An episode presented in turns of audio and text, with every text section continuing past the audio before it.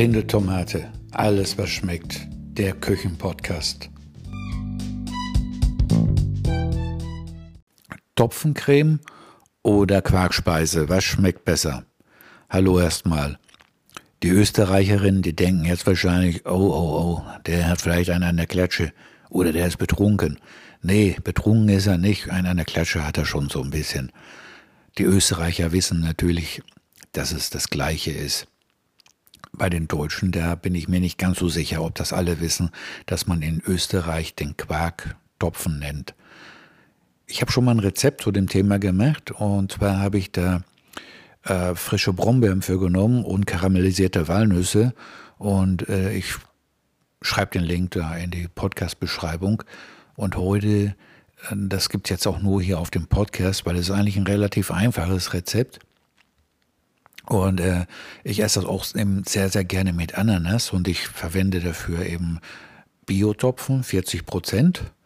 Ja, oder man kann auch äh, Sahnequark nehmen, der würde dann in Österreich äh, Oberstopfen heißen.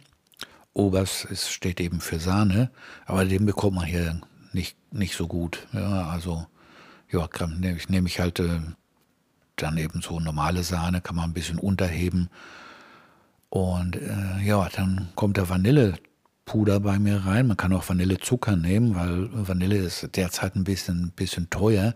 Aber da sollte man schon gucken, dass man echte Vanille nimmt und nicht dieses komische Zeug da, was da zusammen gebastelt wurde, chemisch. Weil das lohnt sich geschmacklich einfach.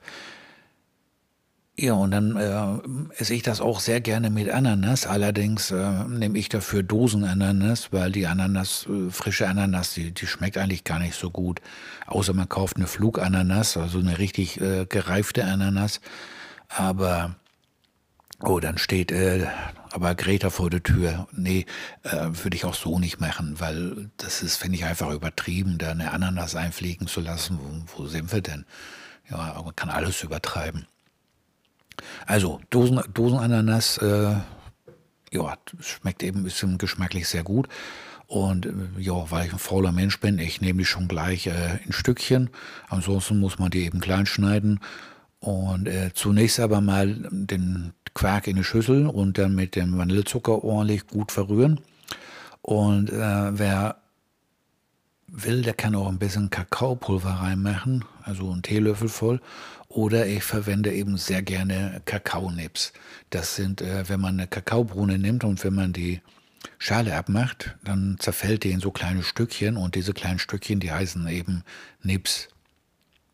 Und das schmeckt dann eben auch sehr gut nach Kakao. Und wer es ein bisschen schokoladiger möchte, der kann auch schokolierte Kakaonips kaufen.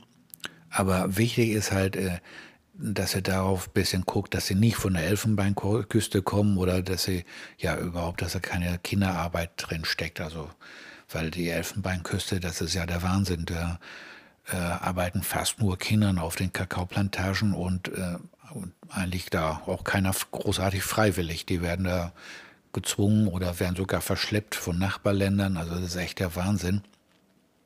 Und äh, ja, also das muss echt nicht sein, dass man sowas da unterstützt und äh, ja, da bitte ein bisschen drauf achten, wo euer Kakao herkommt. Ja, die Kakaonips, die mischt man dann eben auch runter und eben auch die Ananasstückchen. Und äh, da aber aufpassen, also den Saft da vorher abgießen, weil einen kleinen Schluck Ananassaft kann man ruhig hineintun, äh, aber da sehr vorsichtig, sonst wird das auch zu flüssig.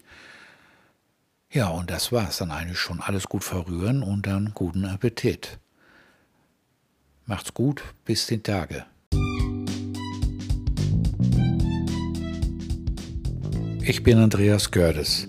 Links zum Beitrag stehen in den Shownotes oder auf blindetomate.at-podcast.